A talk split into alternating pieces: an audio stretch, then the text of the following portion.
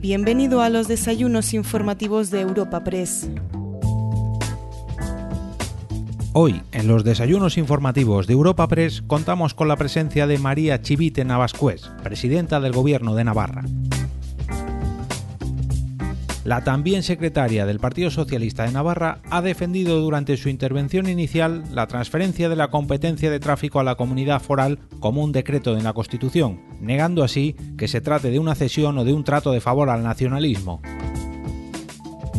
Como seguramente sabrán, Navarra trabaja con el Gobierno de España para hacer efectiva la recuperación de la, de la competencia de tráfico que ya ejerció nuestra comunidad en el siglo XX y que ahora el Gobierno de Pedro Sánchez se ha comprometido a devolver.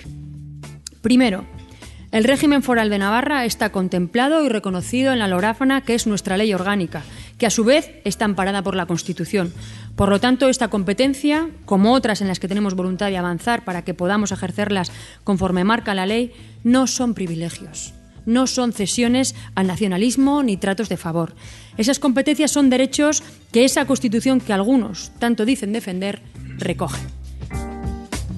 Para presentar a nuestra invitada de hoy, contamos con Santos Cerdán, miembro del Congreso de los Diputados.